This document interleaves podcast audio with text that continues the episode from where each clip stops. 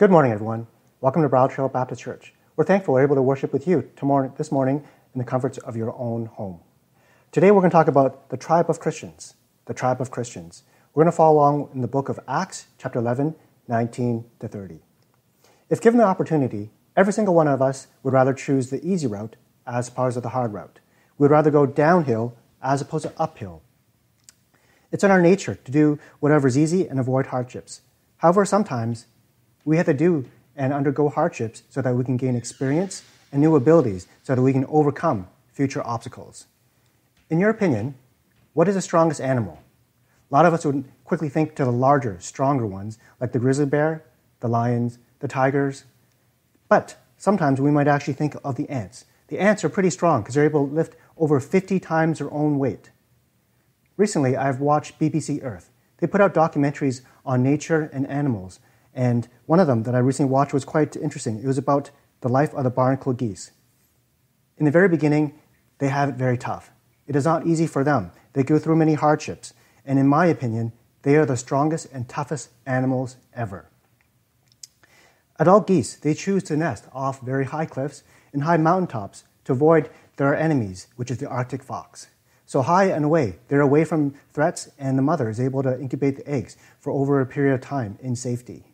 But once the chicks are hatched, they have a, a small window of 36 hours before they can find grasslands and water to feed. But the only problem is they are 400 feet high up. They need to get down 400 feet down and a mile to get where their food is. To watch this, I want to show you a quick video.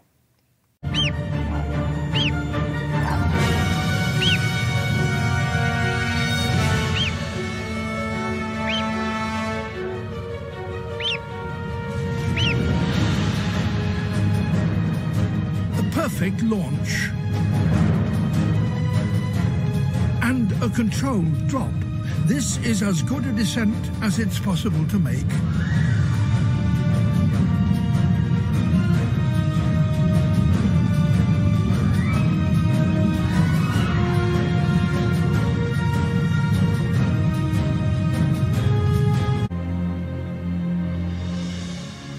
A little dazed, perhaps, but all in one piece.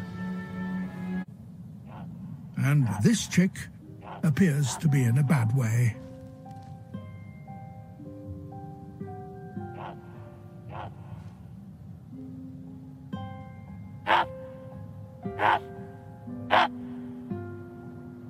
At last, it responds to its mother's calls. The resilience of a barnacle goose chick is extraordinary. But there are still chicks unaccounted for, somewhere amongst the rubble. The parents can't risk searching because they need to lead their two survivors away quickly before predators arrive.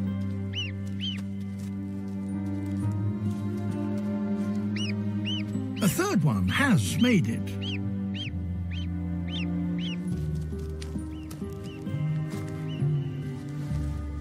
But it needs to catch up.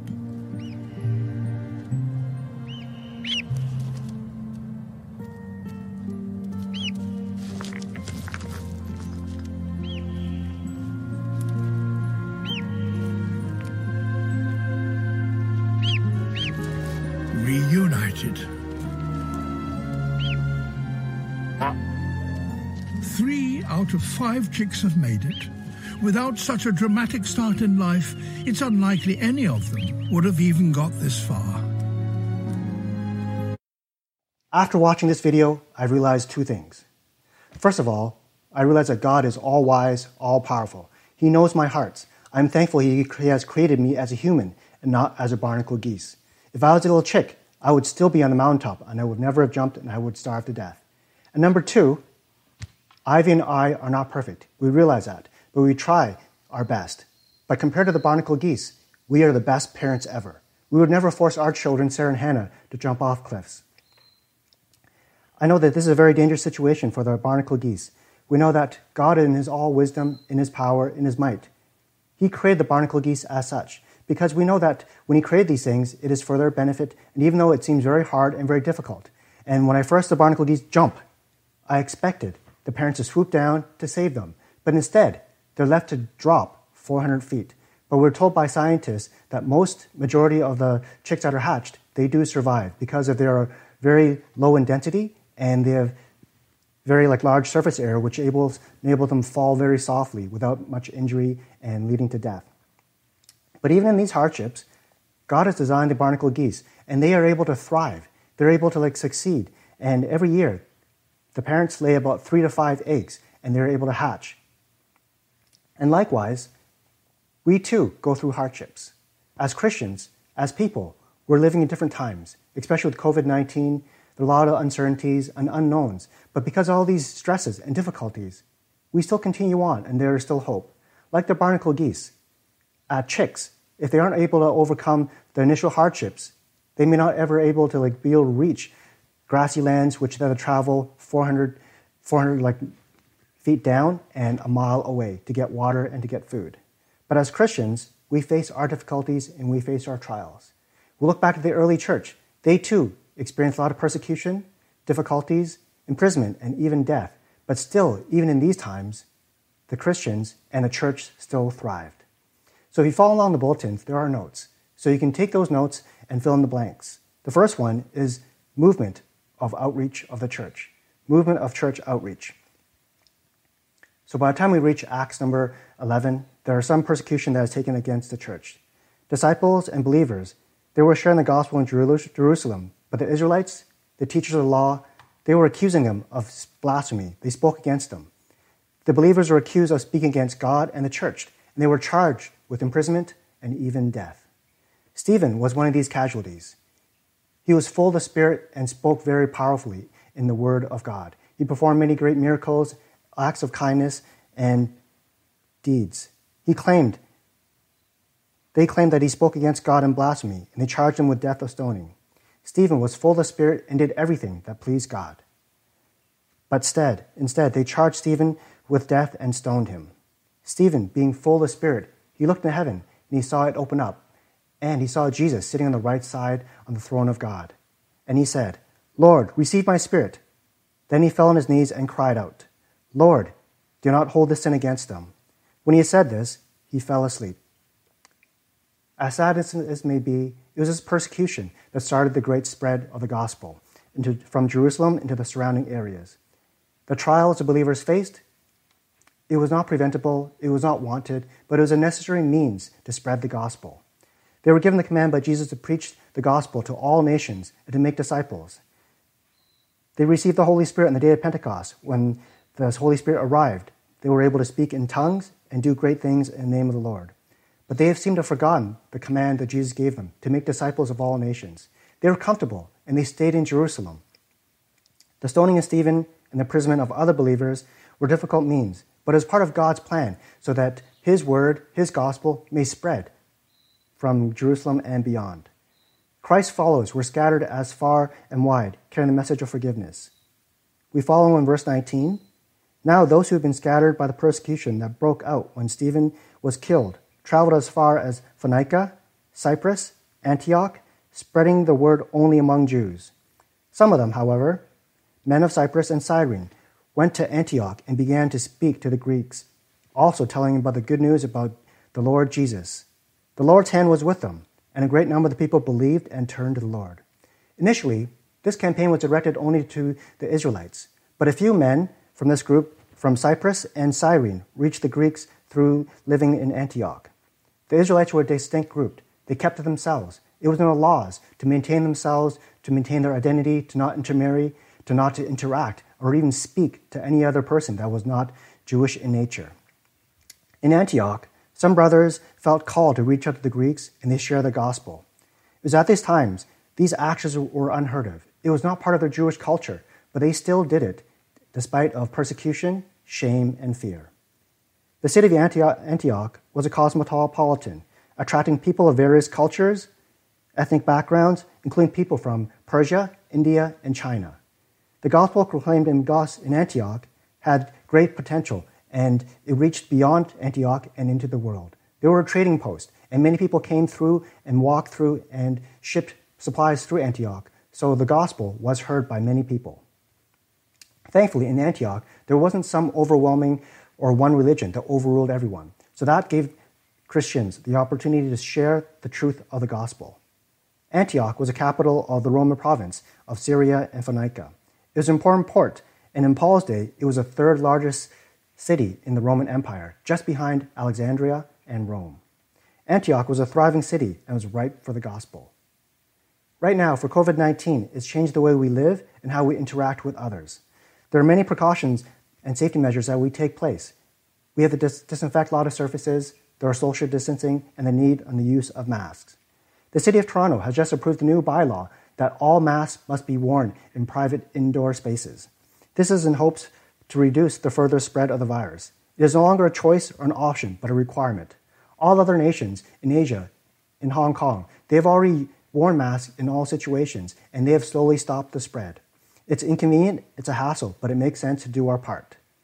Sometimes it is always easy to be doing what is socially acceptable and doing what is right. Sometimes we follow the norm. Depending on the situation and the environment, we behave differently to be socially accepted. This might form, force us to conform or blend in to do things that draw unnecessary attention.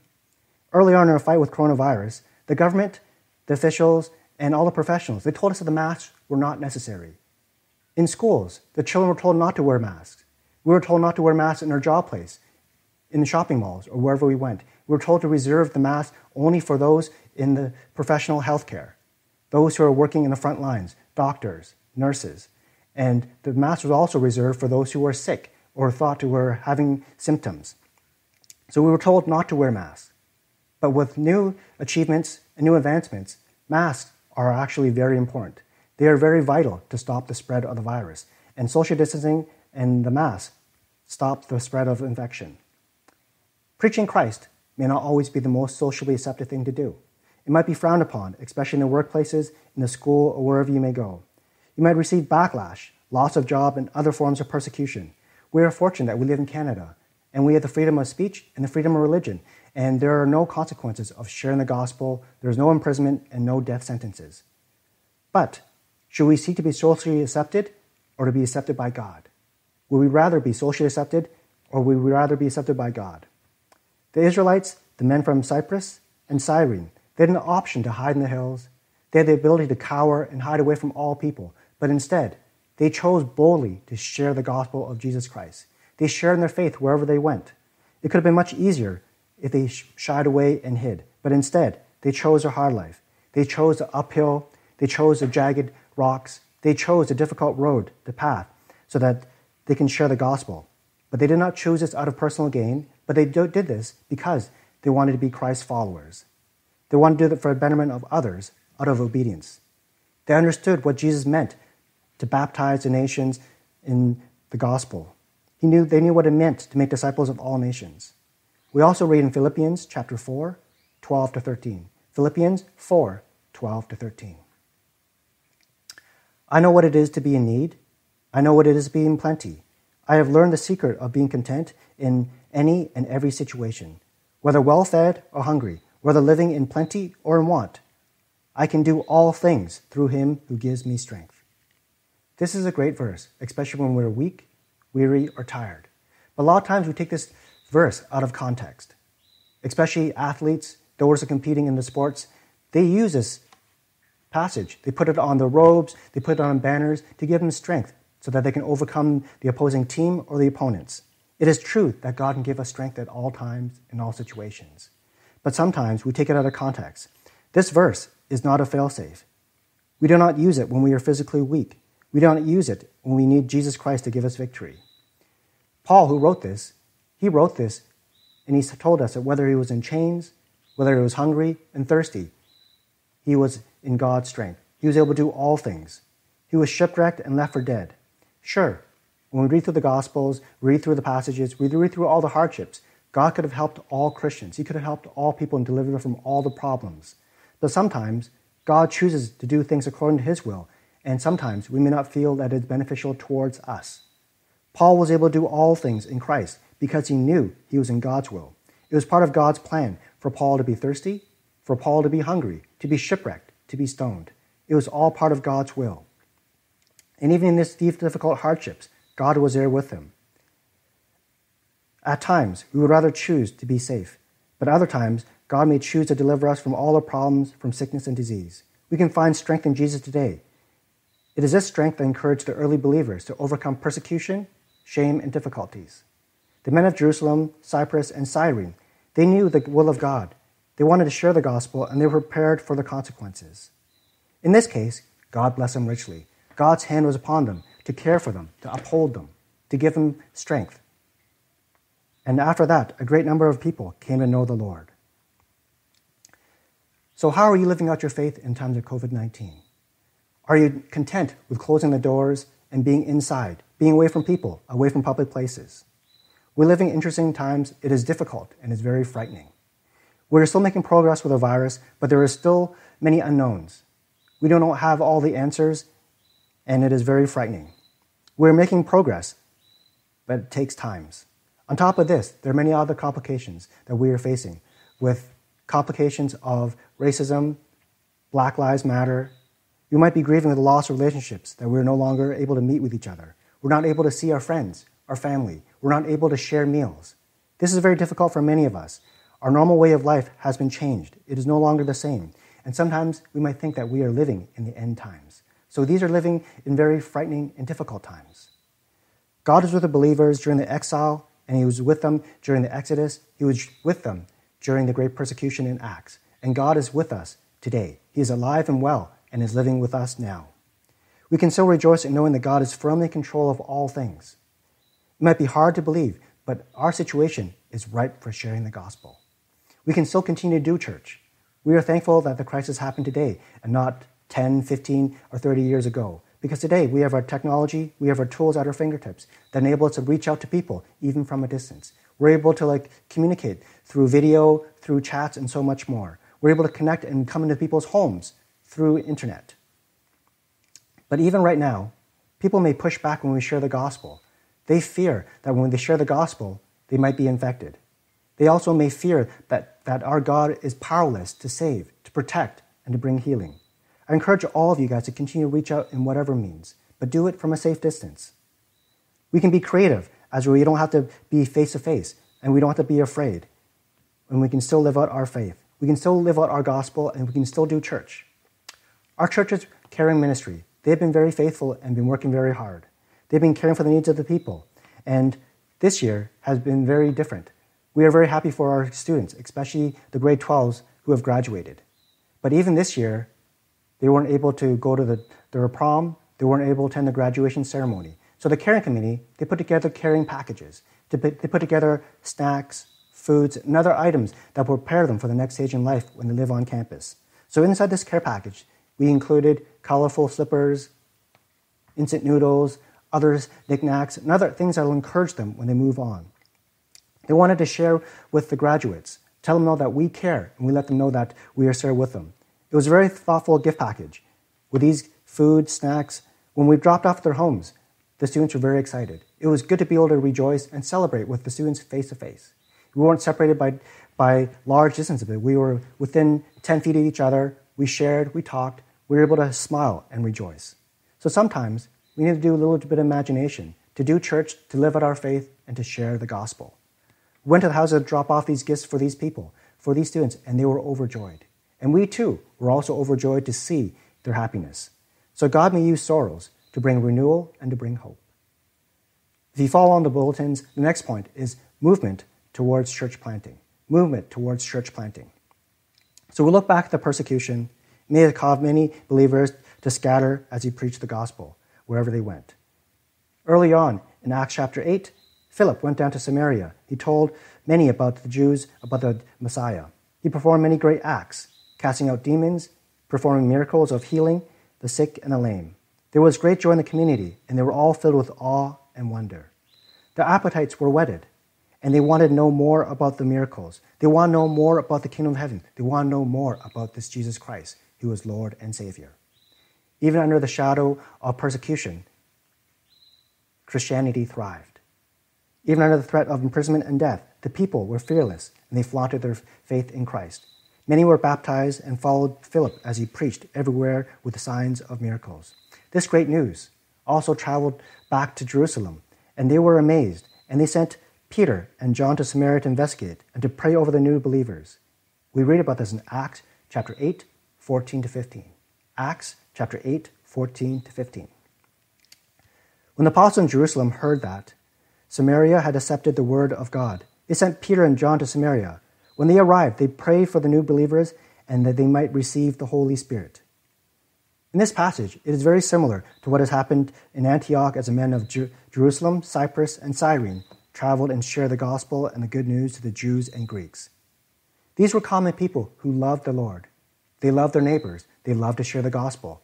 They didn't have any titles. They didn't have any roles. They weren't leaders. They weren't deacons. They weren't elders. They weren't pastors.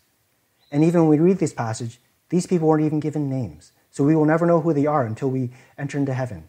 But these men had great faith. They had great compassion to care for those who needed to know the truth.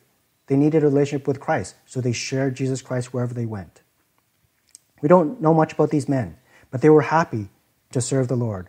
They had their fears, they had their reservations, but they wanted to do the will of God. They didn't perform miracles of healing or they drive out demons. All they had were the teachings of the Bible. They weren't apostles, they weren't teachers, but they were just followers of Jesus Christ. Again, in this situation like previous, the Church of Jerusalem sent representatives to, to, investigate. In verse 22 of our passage in Acts 11, news of this reached the Church of Jerusalem, and they sent Barnabas to Antioch. When he arrived, he saw the grace that God had done. He was glad and encouraged them all to remain true to the Lord with all the hearts. He was a good man, full of the Holy Spirit and faith, and a great number of the people were brought to the Lord. The mother church didn't just send an administrator, they didn't just send a nobody, but they sent their best. They sent Barnabas. If we know about Barnabas, he was a Levite from Cyprus. The apostles called Barnabas, which means son of encouragement. His heart was gladdened when he saw the works of the brothers and sisters. It was far better than the reports. He saw that the faith was thriving. He was true to his name and he shared the gospel. True to his name, Barnabas was the current encouragement in action. They needed someone to tell them, remind them to stand up against opposition in the service and the hope of Jesus Christ. He reached out to all people, Jews and Greeks alike, with the love of Jesus Christ.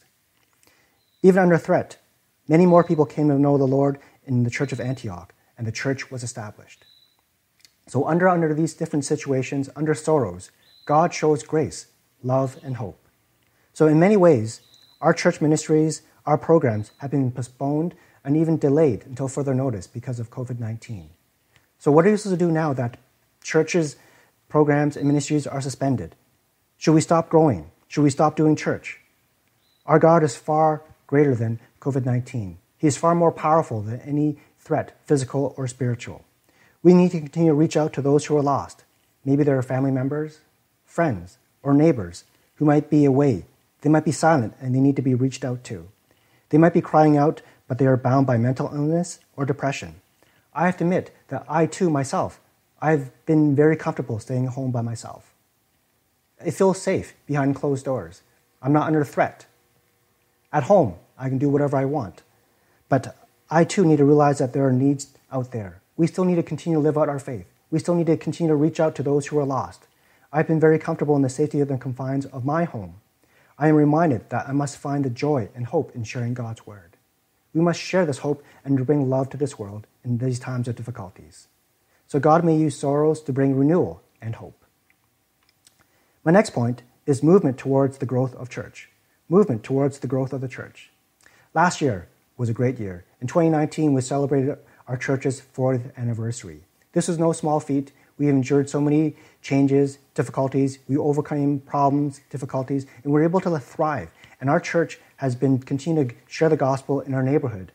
And after 40 years, we have many accomplishments. So last year, there was a, a booklet that highlighted pictures of our past and the things to come. At the end of the 40th anniversary, we had our celebration, and it was a banquet. And over the banquet, we showed videos, we had testimonies, we had slides of what we have accomplished over the past years. We've showed that we've did a church plant at Wismer Baptist Church. We uh, participated in many outreach opportunities. We were able to do missions locally and abroad and overseas. But looking back at 2020, it has been a strange year. But what are we supposed to do now? Are we supposed to stop all church activities and stop sharing the gospel? We plan to open our church soon. I'm not sure when that is, but when it does, there'll be great celebration and great hope. But I don't have the exact dates for you, but we know that that date is coming soon. But what are we supposed to do until then? Are we supposed to sit back, close our doors, and wait? But God tells us there is great joy when we celebrate and share the gospel. Persecution didn't stop Barnabas and other believers from sharing the gospel in baptizing other believers and establishing a church in Antioch. In fact, it was under these stresses that the church grew and multiplied. It was through these hardships that the gospel was shared and many believers came to know Jesus Christ. When we look back at our church, we should not stop. Our church was built 40 years ago, but we should not stop planning and dreaming and celebrating our church beyond the 40 years, our Bridletrail Baptist Church. We have many, so many things that we can do in our neighborhood to continue to share the gospel in new ways and new manners. Barnabas was a son of encouragement. He knew the job was too heavy for them, he was too difficult, and he called and enlisted his friend, Paul. He had the wisdom and humility to realize that he needed help, that he could not do this on his own, and he sought and prayed and asked for God's strength. And likewise, when it becomes too difficult for us, we should not forget to pray. There are many other brothers and sisters out there that are willing to support and to help you out but we need to pray and seek God. In verse 25 of Acts 11, we read that Barnabas went to Tarsus to look for Saul. And when he found him, he brought him to Antioch. So for a whole year, Barnabas and Saul met in the church and taught great numbers of people. The disciples were called Christians first at Antioch. If you recall, Paul was once Saul, and he was charged the enemy with the church and God. That all changed on the road to Damascus when he decided to give up everything to make Jesus Christ his Lord and Savior. He repented of his sins and he decided to follow Jesus all of his life. But for all the harm he did towards the Christian church, it was difficult for others to gain trust and to believe in him. He had a new name. He was no longer Saul, but Paul. He was given a new identity in Jesus Christ. But even then, many people did not trust him. They were still feared him, and even the disciples. We read about this in Acts chapter 9, 26 to 28. Acts 9 26 to 28. When he came to Jerusalem, he tried to join the disciples, and they were all afraid of him, not believing that he was really a disciple. But Barnabas took and brought him to the apostles. He told them how Saul, on his journey, had seen the Lord, and the Lord had spoken to him, and how in Damascus he preached fearlessly in the name of Jesus. So Saul stayed with him and moved about freely in Jerusalem, speaking boldly in the name of the Lord. Barnabas encouraged Paul and the disciples that God had great plans for Paul and the church. He had overcome his personal fears and decided to vouch for Paul and let everyone know that he was a child of God. Barnabas was willing to befriend Paul, a murderer and destroyer of the church. He highly recommended Paul to others and gave him his stamp of approval. Barnabas had spent time with Paul and felt that he would be a great partner in ministry, and he went out to Tarsus to look for him. This was no easy task. In today's standards, the distance between Tarsus and Antioch is 615 kilometers. By car, this would take us quite some time. If you look at our church, we're located in Unionville, and Montreal is about 536 kilometers away. By car, that'll take five and a half hours. If you were to bike, that would take 30 hours. And by foot, it would take 109 hours if you walked from our church to Montreal. And this would be nonstop. No rest for breaks, no rest for sleep, no rest for washroom. So Barnabas took a lot of effort to track down Paul to figure out where he was. The last time he saw Paul was a couple years beforehand. But now he had gone all the way to Tarsus to find where he was. But it was a very difficult task because the telephone lines and the internet cables were down. So it was very hard for Paul to find Barnabas and vice versa. Barnabas took a lot of effort to track down Paul. And once he found Paul, he spoke to him and shared about his passion, his dreams, and his joy in sharing the gospel. Paul quickly, immediately caught on. But there was another problem. They had to travel another 615 kilometers back to, to Antioch. Both of these men had great conviction to share the gospel, and they went to great lengths. They displayed great Christ like character among the people. Barnabas had spent some time already with the Antiochians. They knew who he was, and they trusted him. But they didn't know too much about this Paul guy. he was still known as a destroyer, so they did not trust him.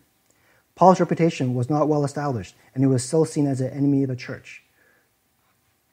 For ourselves, when we make a, a purchase towards a home or a car, we may not have enough funds, we may not have enough credit rating. So, in order to move forward with the ownership, we might need a guarantor.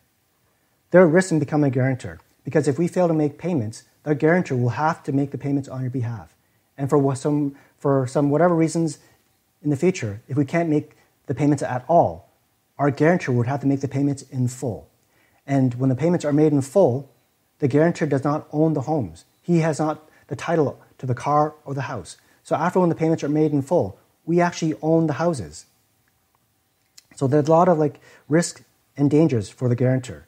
There are sacrifices that lead to financial bankruptcy. Barnabas took on the role as guarantor for Paul. Nobody knew who Paul was, but Barnabas took his stamp of approval and gave it to Paul. So wherever Paul went, he was able to speak freely and they trusted him. And if there are any problems or any difficulties, Barnabas would be responsible. Let's take this example even further. Jesus Christ is our guarantor. We have this huge debt. We live in great homes, we drive great cars. We have no finances and no ability to ever make these payments. We can never pay it off. We have enormous debt. And even if we take multiple jobs, work long hours, we will never pay off this debt. We live in our dream house. We drive our dream cars. But we did not pay a single cent. Our banks, when we wanted to take out a loan, they saw our credit rating. We had none. But they only are able to like honor this purchase of the homes that we live in and the cars we drive is because of Jesus Christ. He paid the debt in full. He paid it all for us. And even though that he's paid it off in full, we still own the houses we live in and we still drive the cars that we drive. He paid the payments in full. The banks no longer see us as being as poor, but they see the richness of Christ through us because we've been adopted into his family. The debt that we can never pay off is our sin. God is perfect and we fall short of his standards. We are not perfect. No matter what we do, we cannot pay off our sins, and we, not, we cannot work out our own sins. But Jesus Christ, He paid off our debts in full. He took our sins and paid it with His own body and blood as He died on the cross for us. Since Jesus Christ paid the price in full, we are to appreciate the goodness that Christ has gave us. We are to admire His love and character. This change we experience in having known Jesus Christ is permanent and become more Christ-like in our actions, thoughts, words, and deeds. We identify ourselves with Christ and others so that they can see us as being Christ's followers. So God may use our sorrows to renew us and to give us hope. The early believers in Antioch listened to the teachings of Barnabas and Paul for a year. Great numbers were added to the body of church.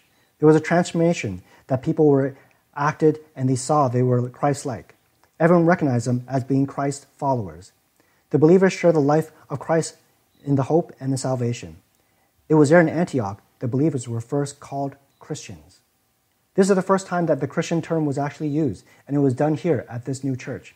It was a Gentile church, a growing church, but still, everyone saw their actions, their deeds, and they equated them as being Christ's followers, and they gave them the title of Christians. The believers that lived in the region of Antioch, they were called the tribe of Christians.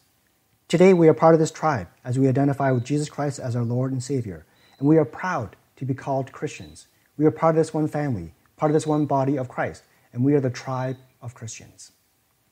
As we read in Acts 11, 19 to 30, there's a lot of movement and travel. There's movement of Christians from Jerusalem to Phoenicia to Cyprus and to Antioch. There are men from Cyprus and Cyrene that traveled to Antioch. There were news that spread of this gospel and went back to Jerusalem. And from Jerusalem, they sent more people back to Antioch. And from there, it started to grow. Jerusalem responded by sending Barnabas to Antioch, and from Barnabas retrieved Paul from Tarsus and returned to Antioch. There was movement of church outreach, there was movement towards church plant, and movement towards church growth. So we see, we also read that there is a lot of movement in our Christian faith. Our Christian faith is not meant to be contained, but it is a moving. It is always transforming. It is always renewing. It is always changing. And it also brings great joy and happiness. Antioch became the center of Christian activity and growth. They were being supported by Christians who poured into this community. More Christians were drawn to Antioch and even prophets. We read about this in Acts 11:27. During this time, the prophets came down from Jerusalem to Antioch.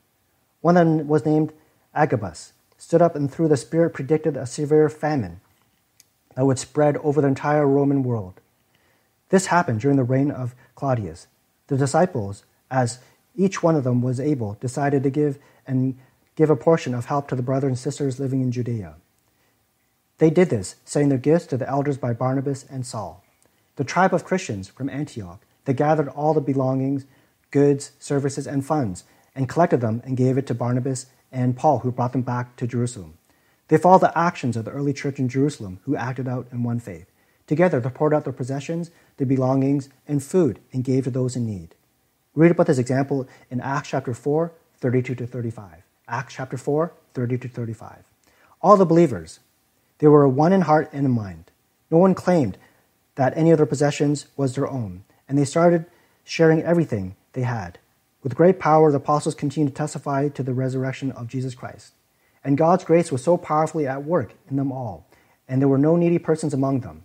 And from time to time, those who owned land or houses sold them and brought the money from the sales and put them at the apostles' feet to be distributed to anyone who was in need. No doubt, this initiative was strongly supported by Barnabas, because we first read about them, the son of encouragement. He sold a plot of land and gave all his earnings to the apostles. The church of Antioch was growing and thriving. They were learning to feed on their own. They no longer needed to be fed, they no longer needed milk, but they were thriving and growing on solid food. They took on more responsibilities and understood the need to reach out and to give back to others. In Acts 13 1 3, we read more about the pursuits of this church in Antioch.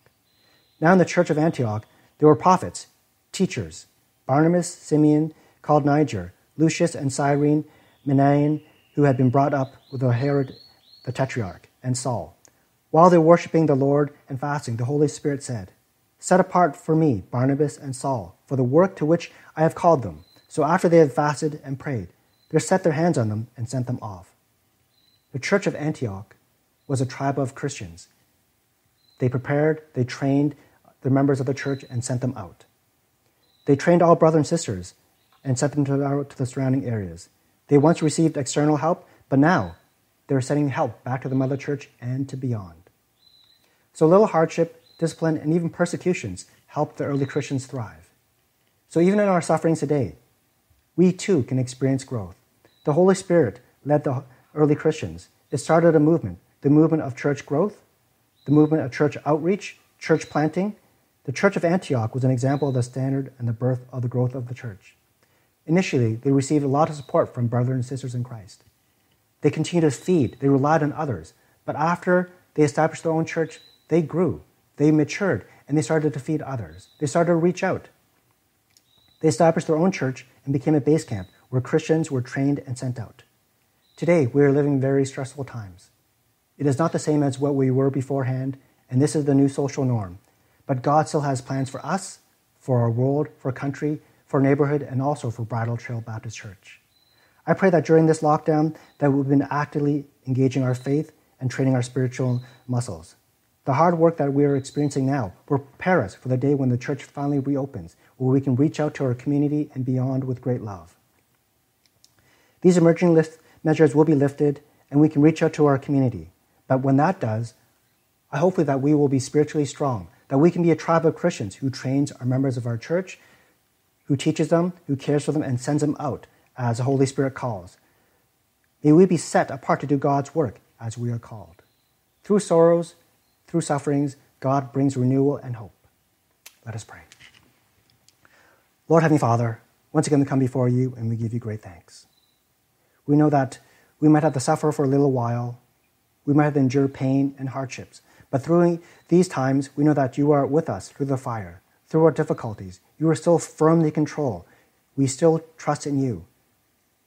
I pray that in all strength, in all situation, that we're able to come to you. May we trust in you in these times of difficulties. I pray that we will be able to rejoice and be able to share God's word in whatever means. So set us apart and use us for your work. I pray that you will continue to bless us richly. In Jesus' name I pray.